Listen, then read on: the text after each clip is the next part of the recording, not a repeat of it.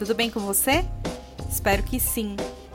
Eu sou Gisele Alexandre e esse é o Manda Notícias, um podcast que leva informação de qualidade e promove a cultura periférica na Zona Sul de São Paulo.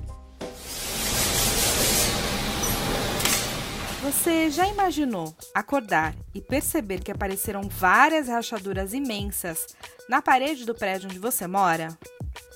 Pois é, foi exatamente isso que aconteceu no condomínio Lírio do Vale, na Coab Adventista, no Capão Redondo, depois que uma obra de limpeza no córrego Cachoeira começou a ser feita em janeiro deste ano.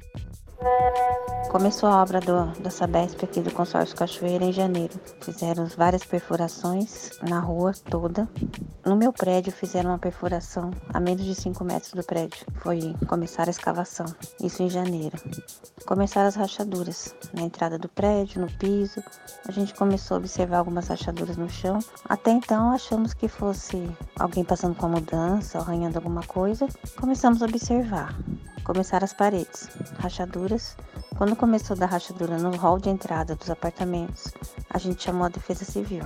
Isso já se passou janeiro. Quando foi 11 de fevereiro, chamamos a Defesa Civil.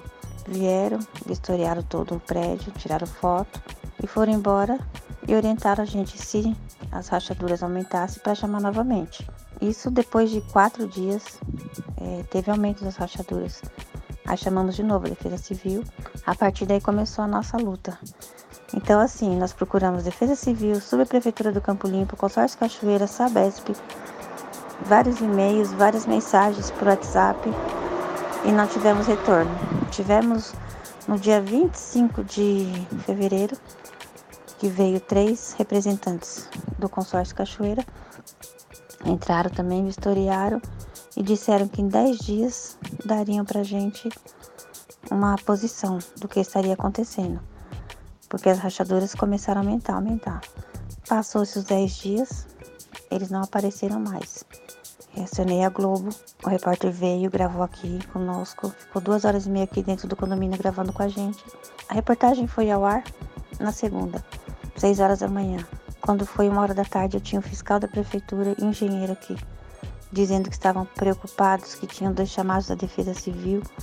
Enfim, falei na cara deles que eles vieram por causa da reportagem. Essa que você acabou de ouvir é a Andréia Ribeiro de Freitas.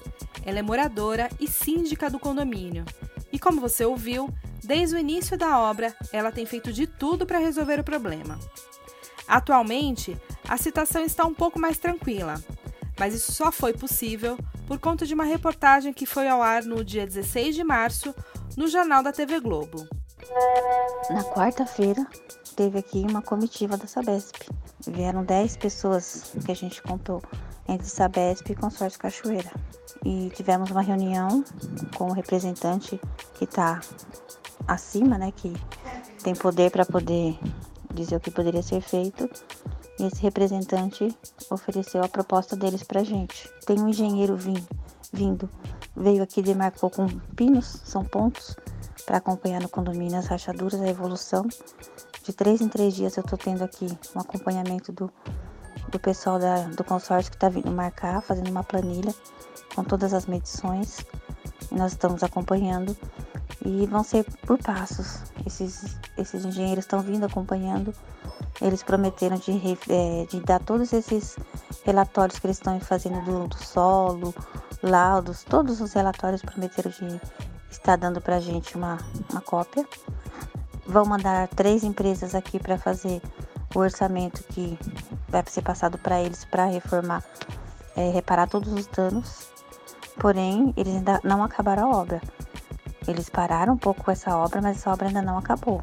Assim que recomeçarem a obra, são 60 dias de obra. Então, após o término da obra, eles vão estar vindo é, reparar os danos feitos aqui no condomínio. Para não, agora nós íamos entrar com processo contra essa Sabesp. Porém, com essa atitude deles, não será necessário um processo. Eles vão estar dando, eles estão dando o apoio e estão aqui acompanhando com a gente. Então, a gente está resolvido com Sabesp e Consórcio Cachoeira. Estão dando toda a atenção para a gente. Apesar do acordo com a Sabesp e o consórcio Cachoeira, Andréa me disse que a luta não acabou. Agora, ela espera uma solução da SP Trans e da CET Isso porque, além da obra que tem abalado o prédio, há também o um pedido da síndica para que seja feita a mudança do itinerário da linha que faz ponto final na Rua Marmeleira da Índia, onde está o prédio e a obra. A Andréa me contou que parte da rua precisou ser interditada. Isso prejudicou a passagem dos ônibus, que agora precisam usar a calçada do prédio, que está toda quebrada por conta disso. Bom, o caso do condomínio Lira do Vale é bastante grave e é claro que merece toda a atenção do poder público.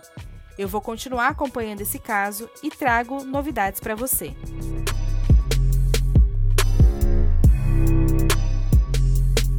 Agora, eu quero falar sobre a obra do córrego que ocasionou todo esse problema do condomínio Liro do Vale. Quem conhece o córrego Cachoeira, que fica nessa rua chamada Marmeleira da Índia, sabe que ele é bastante sujo e no calor, principalmente, ele tem um cheiro bastante desagradável. Eu posso dizer isso com propriedade, porque passei a minha infância e adolescência brincando nessa rua. O córrego já passou por várias obras, mas essa talvez seja a maior desde 1988, quando os prédios da Coab Adventista passaram a ser ocupados. Para me ajudar a explicar melhor esse assunto, eu convidei a minha amiga Ana Cristina Moraes, que é moradora do Jardim Macedônia, arquiteta e urbanista, e que será, a partir de agora, a especialista oficial do Manda Notícias para assuntos ligados à infraestrutura urbana. A Ana me contou que essa obra faz parte do projeto Novo Rio Pinheiros, lançado em 2019 pelo governo do estado de São Paulo em parceria com a Sabesp. O projeto tem o objetivo de devolver o Rio Limpo para a população até 2022. Mas para isso acontecer, algumas obras como essa do córrego precisam ser feitas. A ideia desse projeto, segundo o governo do estado, é limpar as águas do Rio Pinheiros, revitalizar as margens do rio e construir um parque linear ao longo dele. Mas para isso acontecer lá na Marginal Pinheiros, esse projeto está executando essas várias obras da Sabesp aqui na nossa região. Isso acontece porque a maior parte dos nossos principais rios aqui da Zona Sul, que são né, o Pirajussara, o Cachoeira, ou também conhecido como Morro do Oeste, e o Ponte Baixa, desaguam no Rio Pinheiros. Como Campo Limpo, Capão Redondo, Tabuão e partes do São Luís, Ângela e Imbu não estão conectados à rede de esgoto, todo o nosso esgoto vai direto para o Rio Pinheiros. O que a Sabesp está fazendo agora é construir ao longo desses três rios que eu citei e dos rios menores que desaguam nesses três rios, grandes tubulações subterrâneas para captar o nosso esgoto e direcioná-lo para uma estação de tratamento. E aí, dessa forma, né, o nosso esgoto já não, já não vai mais ser despejado diretamente no Rio Pinheiros. Alguns historiadores contam que até 1955 o distrito do Capão Redondo era ocupado por uma grande fazenda com plantações e criações de animais e com rios por toda parte. Infelizmente, assim como aconteceu em alguns lugares do país, a gente não cuidou dos rios e hoje pagamos caro por isso.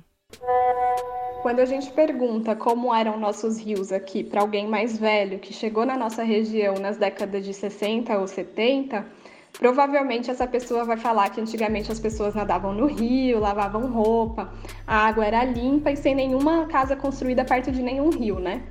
Com o passar do tempo, devido a uma série de processos sociais, econômicos e políticos, entre eles a migração de populações do campo para a cidade, e aí essa é, é, a história clássica de quase toda família periférica, né?